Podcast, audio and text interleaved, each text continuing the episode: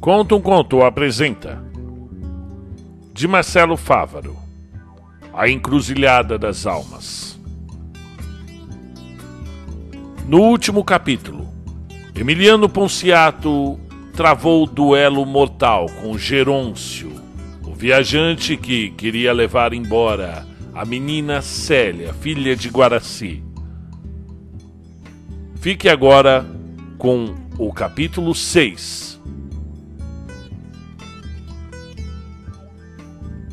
Após o final do duelo, Emiliano deu alguns passos para finalmente cair no tapete da sala. Mas Célia não foi embora. Nem naquele dia, nem no mês, nem nunca mais. Ajudou o seu salvador na recuperação, cuidou de seu corpo e de sua alma. Enterraram Gerôncio nos fundos do cemitério que sequer possuía ainda um cercado, próximo de onde sepultariam anos depois, num dia chuvoso, a venenosa viúva negra. Cerimônia simples, como devia ser, num domingo nublado, em que Célia e o padre Firmino passaram a manhã cavando a sepultura enquanto Emiliano ardia em febre. Após a última pá de terra ser jogada, Procuraram o alforge do finado para enfim saber o que ele guardava de com tanta energia. Não acharam. Nesta passagem, assim como na anterior, Célia dormiu aos pés da cama de Ponciato, onde improvisou sua rede. Foi numa dessas noites, com muito vento, que os três habitantes da encruzilhada viram a dança das almas sombrias pela primeira vez. Emiliano já dormia após uma sopa de cebola e Célia resolvera levar uma cumbuca para o padre, que decidira definitivamente firmar a moradia na cidade. O trajeto era curto, visto que a casa do fundador jazia em frente à capela. Bastava atravessar a praça. Entretanto, a visão das sombras que se moviam com o vento encheu a moça de horror vinham e iam com movimentos lancinantes, numa verdadeira dança dos horrores, como condenados arrastando correntes pela praça. Ao menos seis vultos eram vistos, sempre rodeando a capela e jabuticabeira, sempre nas noites em que o vento perturbava o sono.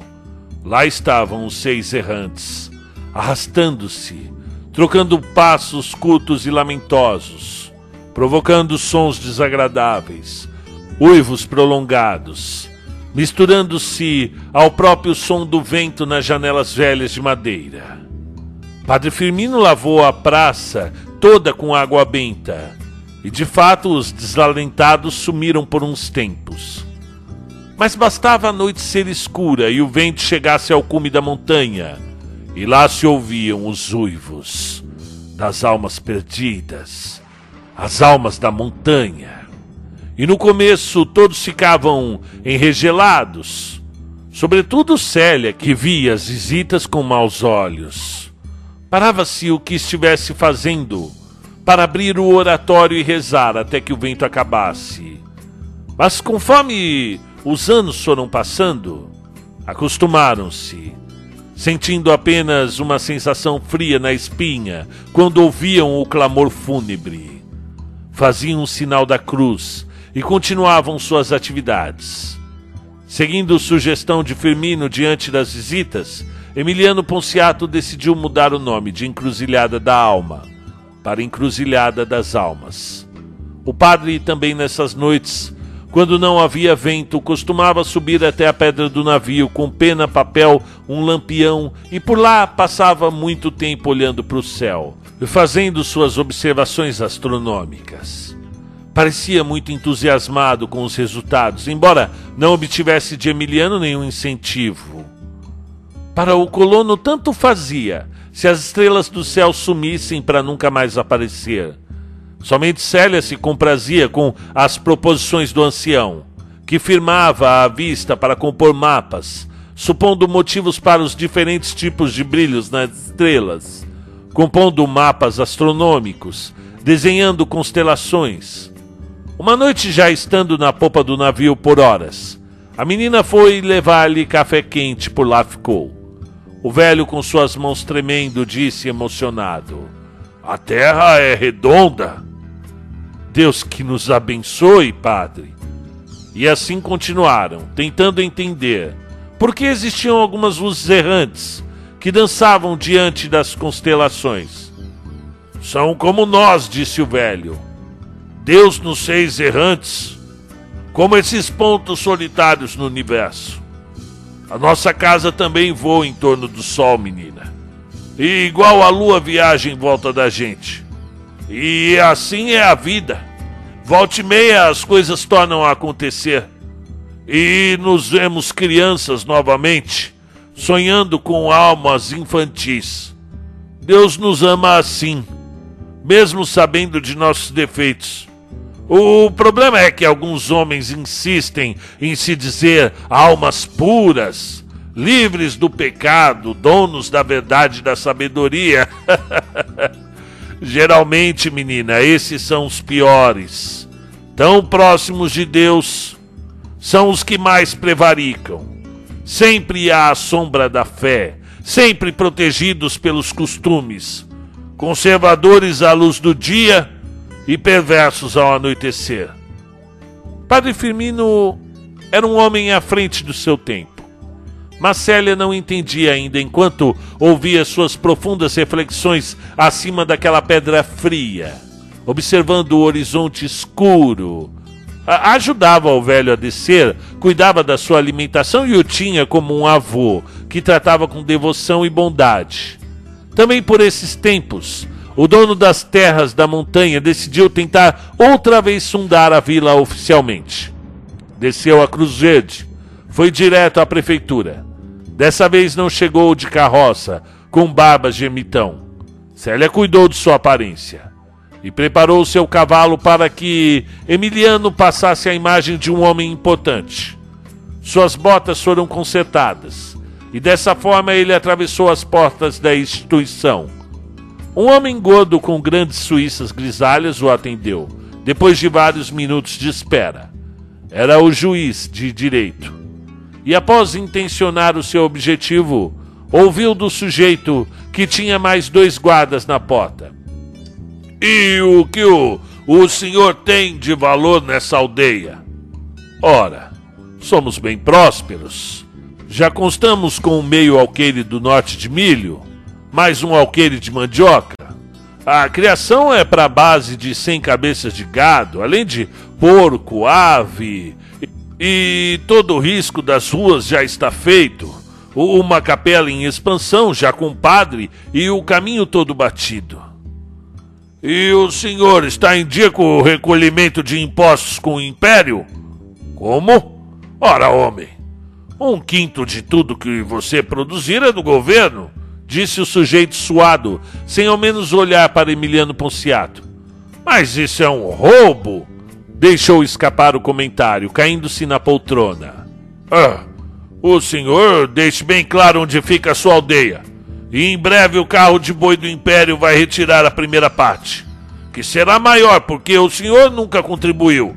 E a partir daí a contribuição será mensal, sempre de acordo com a sua produção.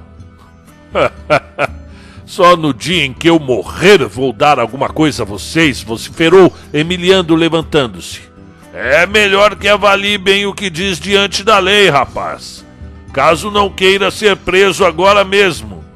A coleção de impropérios e palavrões ditas por Emiliano Ponciato foi monumental, de modo que o visitante foi convidado a conhecer a cadeia de Cruzete. E assim foi. Após precisarem de cinco guardas para segurá-lo, foi enjaulado sob pena de apanhar toda vez que o sino da matriz batesse.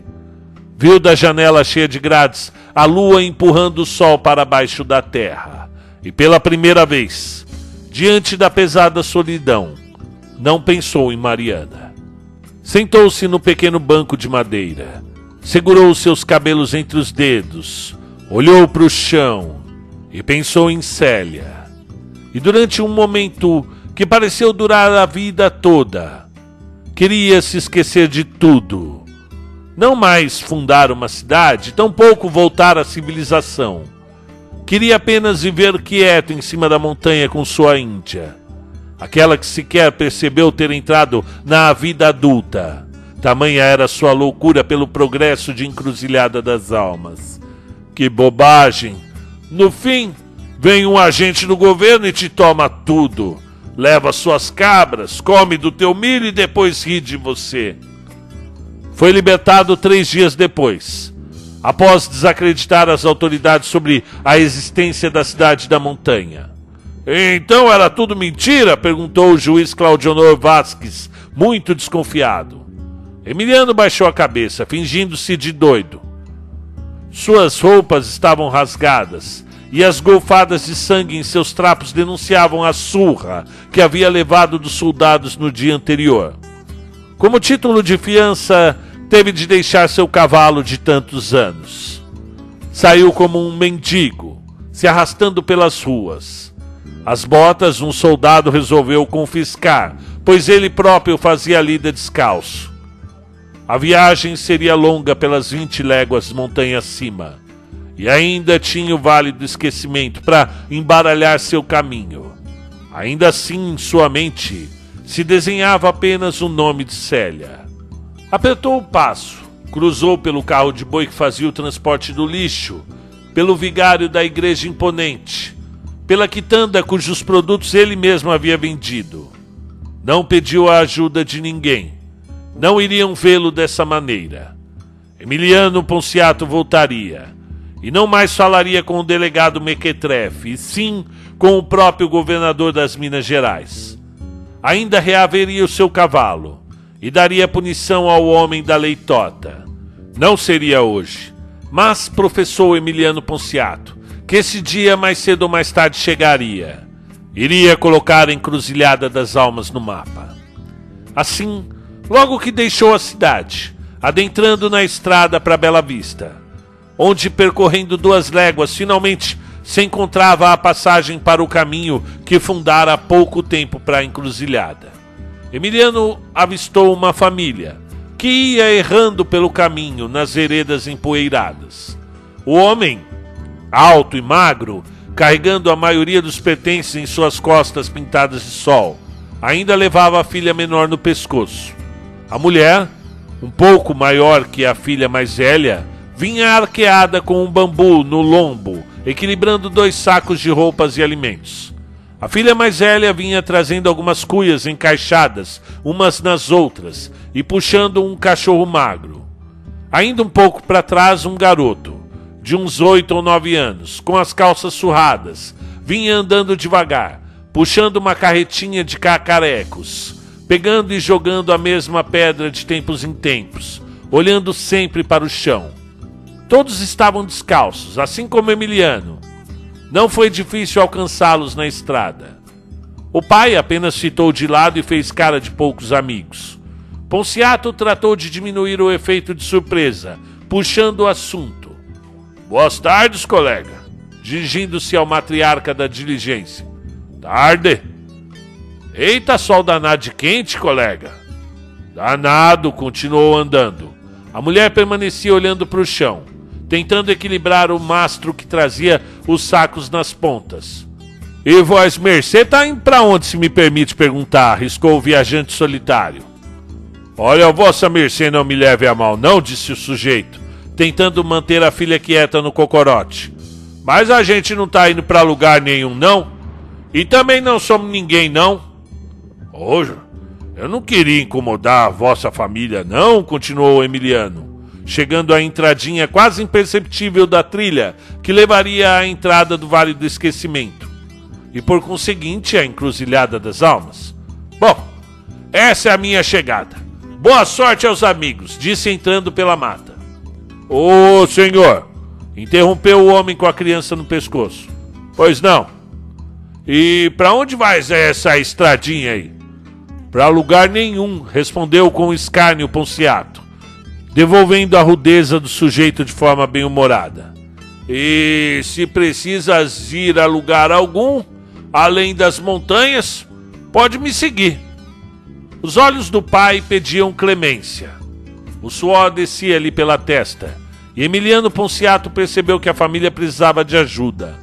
Os filhos pareciam bem cansados, e a mulher faltava cair de tão bamba que vinha. Além de um profundo terror nos olhos, o caboclo mostrava-se perdido naquele sertão das montanhas eternas. Resolveu então a família a irromper na mata atrás do desconhecido Emiliano. Vieram em silêncio uma légua de poeira. Somente após a primeira hora é que o pai voltou-se para Emiliano, que vinha na frente margeando a mata. Colou-se no viajante antes de perguntar: Vossa mercê, me perdoa o mau jeito lá atrás. É que ultimamente a gente passou por uns maus momentos, disse-lhe o patriarca, que vivia na roça dos cocais em próspera, porém humilde ascensão desde a fundação do vilarejo de Cruz Verde com o seu velho pai. Cresceu, tomou frente às criações, aumentou o gado que enchia os olhos, gordo e produtivo. De fruta tinha de tudo um pouco. Trabalhava a terra como ninguém. Sabia o manejo quase artesanal das mangas rosadas, da pera do campo, da mangaba e dos buritis transformava o verde em colorido, abastecendo a vila e já preparava a primeira boiada para a capital. Quando os soldados do rei chegaram à sua fazenda, foram bem recebidos, sua tropa guarnecida e o pouso garantido. Foram embora para voltar com o juiz de direito, um sujeito gordo e pachorrento que encheu as vistas sobre a propriedade do homem. No início, exigiu o pagamento do quinto, estipulado por lei mas queria mais. Sua sede de posse ia além dos mandos e desmandos da metrópole. Inventou um pagamento retroativo dos tempos em que não foram cobrados os impostos. Resumindo, embora fosse um homem forte do campo, gozasse de prestígio perante o vilarejo e até financiasse as festas da paróquia do Padre Zeferino, o pobre homem rico se viu usurpado de todos seus pertences. Ainda tomou uma coça dos soldados, em especial um chamado Alfredo Botias, e até passou alguns dias preso por dever ao Estado. Conseguiu ainda pouso para sua família na estância de um compadre, embora tivesse antes pedido ajuda na igreja, onde fora rapidamente rejeitado pelo religioso, dizendo que a casa de Deus não era para devedores. O juiz de direito era o mesmo Claudionor Vasques português sobressalente, que constituíra fortuna nas terras da Baixa Montanha. E do pai usurpado era Valentim Cátria, que abandonou às pressas Cruz Verde para não morrer nas mãos de Claudio Honor e seus homens. Há aquelas épocas, a instabilidade havia tomado conta dos estados da colônia, sobretudo depois que o rei baixou aqui, fugindo da horda tenebrosa de Napoleão Bonaparte. A família real necessitava cada vez mais de dinheiro para manter um número cada vez maior de nobres que dependiam de seus padrinhos para tudo. Nem Valentim Cátria, tampouco Emiliano Ponciato sabiam disso, mas experimentaram o sabor do desejo, o desejo de vingança muito forte embaixo da língua. O juiz fora o mesmo aprender Ponciato, e de uma forma autoritária e arbitrária. Ó, oh, se quiseres chegar conosco, disse Emiliano, garanto-lhes terra, dignidade, e acredito que lá eles não chegarão. Se vierem, serão recebidos a bala. Pararam à pequena sombra de um abacateiro, onde partiram alguns antes de entrar no Vale do Esquecimento. Emiliano Ponciato os advertiu sobre os desencantos do lugar este que se mostrava mais sombrio do que de costume. As crianças não queriam prosseguir, tamanho era o negrume fétido que exalava das árvores entranhosas. Ela tem suas artimanhas, mas eu dou um jeito. Afinal, de um jeito ou de outro, quando uh, o vale cansa de nos mastigar, cospe-nos do outro lado, explicou bem-humorado, porém temerário o dono das montanhas. E de fato, logo que adentraram, perceberam a ausência absoluta do canto dos pássaros, misturado a uma melancolia coletiva, que fez Dona Maurina Cátria desatar num choro desmedido e copioso. A eterna escuridão os absorveu por completo, e apenas tinham noção das horas que caminharam pelo tanto que a menina ia ao peito sugar a mãe, que ainda condoía-se em dolorosas lamúrias. Os galhos, que mais pareciam górgenes bárbaros, tinham vida própria, vertendo-se em espirais dantescos, tais como serpentes ousadas, avançando sobre os viajantes com a rapidez de uma árpia gigante. Nesses momentos, Emiliano Ponciato pensou muito em seu pai e nos truques que aprendera na infância. O tempo, a distância de Mariana, o embate com o arauto, fizera o seu comportamento sofrer grande reviravolta.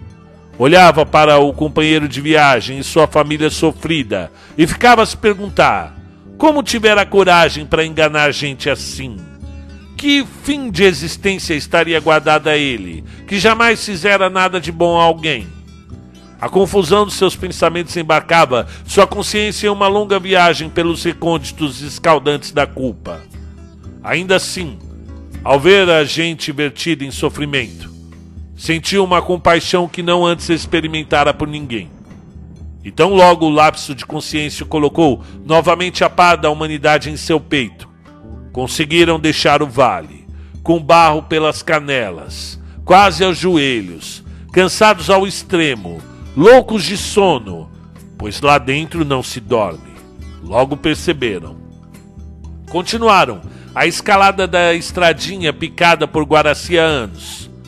Já podiam enxergar as pedras de encruzilhada na tarde crepuscular, quando viu um ponto se mover lá de cima, descendo a montanha correndo.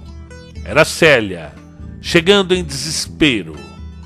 Mal conseguiu se equilibrar antes de abraçar desesperadamente Emiliano. Calma, menina, exultou o Ponciato, não entendendo a exacerbação da linda mulher que ali, exasperada, pálida de consternação, transtornava-se em desalento. Pelo amor de Deus, Emiliano, onde fostes? Continuou, certificando-se de que realmente ele estava ali com sua face suja da viagem. Mas por que o desespero, menina? Saí de casa tem apenas quatro dias. Quatro dias, Emiliano. Quatro dias. Só podes estar brincando, continuou em prantos. Pois não foi isso? Tive uns problemas em Cruz Verde, adiantou o homem melancólico. Saí de lá quando o juiz me soltou. Isso tem no máximo uns dois dias. Célia permaneceu alguns segundos muito intrigada. Olhou novamente para os visitantes voltou os olhos para o seu companheiro de montanha e finalmente exultou: Emiliano? Dois dias, Emiliano. Eu estou te esperando há mais de 40 dias e noites. Agora foi a vez do viajante mergulhar nas incertezas da alma, tentando compreender as palavras da moça. De fato, saíra de Cruzerde em 27 de fevereiro, percebeu no calendário da sala do delegado Além dos resquícios das festas carnavalescas que se deram no entremeio que estivera preso. E a volta para casa não durou mais que dois dias, conforme comprovava a família Cátria. Mas não ocorrera assim. Ao terminar a jornada, viram o padre Firmino enfeitando a capela para o domingo de Páscoa. Chegaram à véspera. Célia continuava a falar sem nenhuma pausa, tentando deixar Ponciato a par do que ocorrera no período em que estivera exilado de encruzilhada. Falou da criação, do novilho que se perdeu, da urgência em fazer a colheita do milho, que já vinha despencando dos pés, e de como a dança das almas sombrias havia intensificado e como isso afetava os animais, em especial os porcos. E por fim, inteirou-o sobre a chegada de Terezo um escravo fugido, que veio ferido pelo deserto norte, subindo pela mesma trilha indígena que Guaraci anos antes chegara com a menina nos braços. E ele te fez algum mal? perguntou Emiliano, prosseguindo para sua casa em busca da espingarda. Não, de jeito nenhum, expressou Célia, com a segurança firme que haveria de mostrar no decorrer de sua vida, sob o comando do povoado.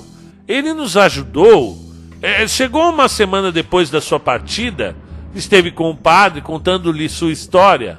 Disse ter fugido para não morrer no tronco e mais não falou. Ele é quieto como uma montanha. Apenas pediu pouso, dizendo que iria partir no dia seguinte. Eu quem lhe ofereci emprego e terra para ele construir, construir o seu casebre. Eu separei um lote para ele na praça principal, mas ele não quis. Interessou-se mais pela ladeira que desce do cemitério para a plantação de mandioca. Emiliano Ponciato admirou-se da autoridade em que Célia pormenorizava os assuntos referentes ao lido da terra, assim como a firmeza com que decidiu sobre a permanência do homem, que vinha chegando da lavoura no momento em que Ponciato se inteirava dos assuntos principais da aldeia. Vejo que já está instalado em nossa comunidade, observou Ponciato com autoridade. Eu quero atrapalhar, não, senhor? respondeu o sujeito, que trazia um olhar resignado, do alto de sua monumental estatura, seu couro curtido pelo sol abrasante do norte, suas mãos de animal feito para o trabalho laborioso, e um profundo e prodigioso coração, qualidade que viriam, com o passar do tempo, a conhecer. Abnegado como um religioso, silencioso e retraído como uma onça, Tereso trabalhou dia e noite até conseguir pagar o terreno e constituir sua modesta, porém limpa e digna casa. Célia insistiu que não iriam cobrar pela terra. Apenas orientou que ele fizesse melhorias na ladeira, pois logo chegariam mais moradores. Ia aos domingos à missa do Padre Firmino sem falta, apesar de compartilhar com Célia dos ensinamentos tumanistas passados de geração em geração desde que chegaram nas caravelas.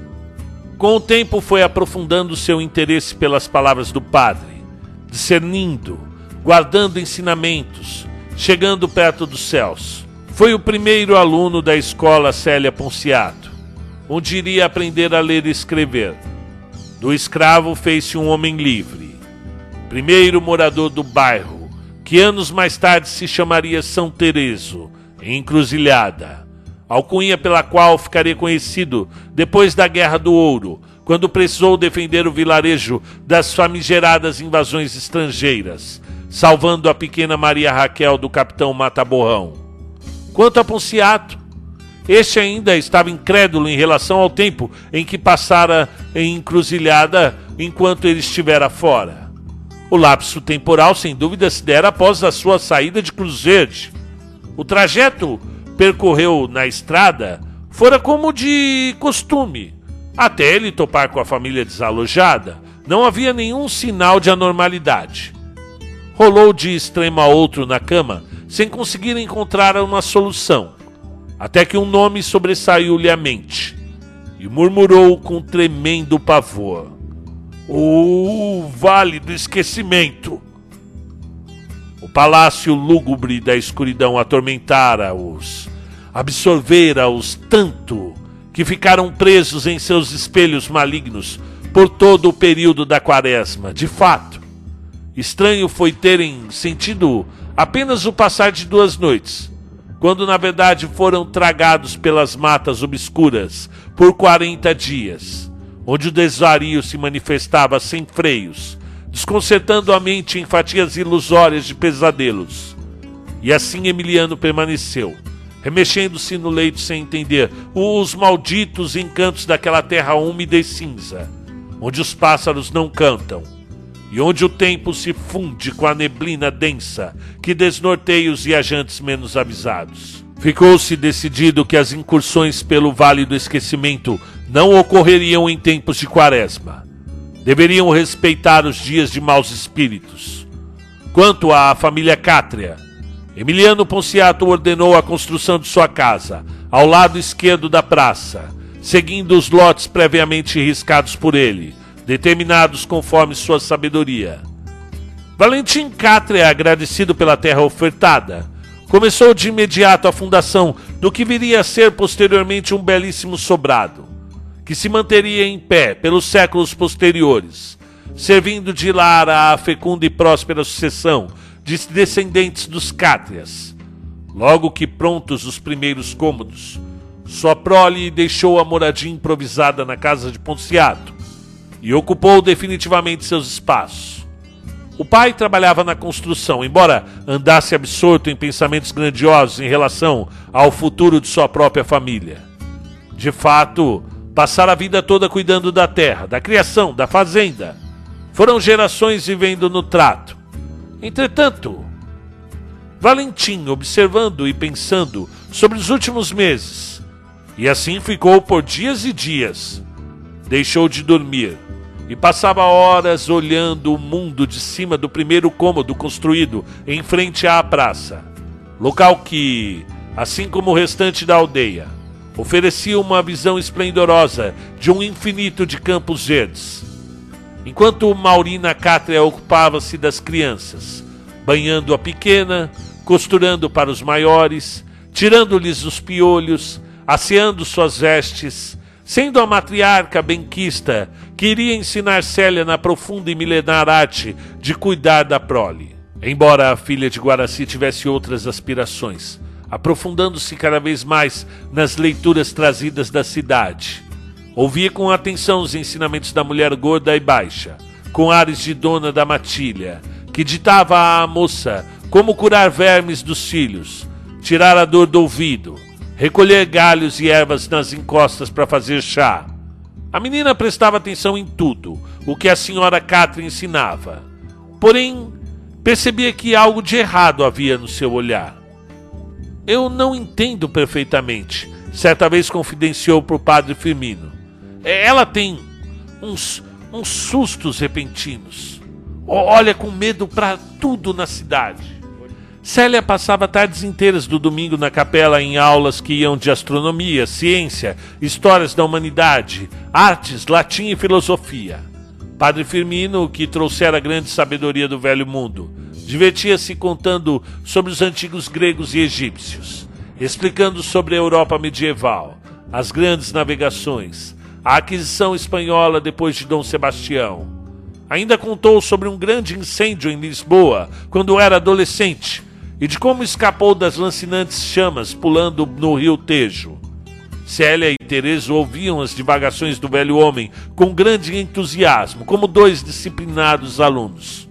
E de fato, Padre Firmino era um homem muito à frente do seu tempo. Preocupava-se com o clima, ocupava-se com as, novi as novidades que chegavam de Cruz Verde e, em consequência, do mundo.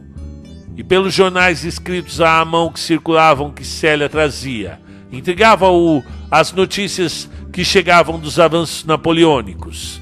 Entretanto, vibrava de satisfação ao ver que a própria família real, encurralada pelos franceses, viera fugida para a colônia.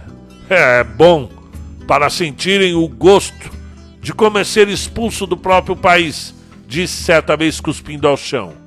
Mas não era um antipatriota. Muitas vezes era pego chorando de saudade da sua terra lusitana. Adornava seu pequeno quarto atrás da sacristia com uma grande bandeira portuguesa, além de pequenos artefatos do seu país, como uma caneca com o brasão da Companhia das Índias Ocidentais e um penico de prata que ganhou certa vez de Emiliano Ponciato. O sonho de voltar aos mares nunca antes navegados ficara distante com a idade, mas ainda o velho escrevia para o Papa regularmente, colocando-o a par dos avanços cristãos na terra tupiniquim. Apesar de seu entusiasmo pela ciência, o padre ainda mantinha grande fé nas escrituras sempre encontrando leitura sóbria para a palavra. Uma manhã, varrendo o pó que se instalava em frente à capela, deu-se com um Valentim Catre atravessando a praça, vindo ao seu encontro. Poucas semanas havia se passado desde a chegada da família, e bem o padre reparara que nenhum deles viera às missas de domingo, ministradas de forma humilde para Emiliano, Célia e Tereso. A princípio até pensou que fossem judeus, mas deixou de supor quando este o abodou sobre o sol outonal. Bênção, padre. Deus te abençoe, meu filho. Como vai a vida? Vai indo, padre. Vai indo. A terra é prometida mesmo, disse com olhares visionários. Pois sentimos muito sua falta. E a de sua família na nossa humilde missa aos domingos, observou Firmino, sem deixar de varrer o chão embora agora o fazia com uma entrega celestial, cuidando que não ficasse um grão de poeira na soleira da grande porta de madeira. Também sentimos muito, padre.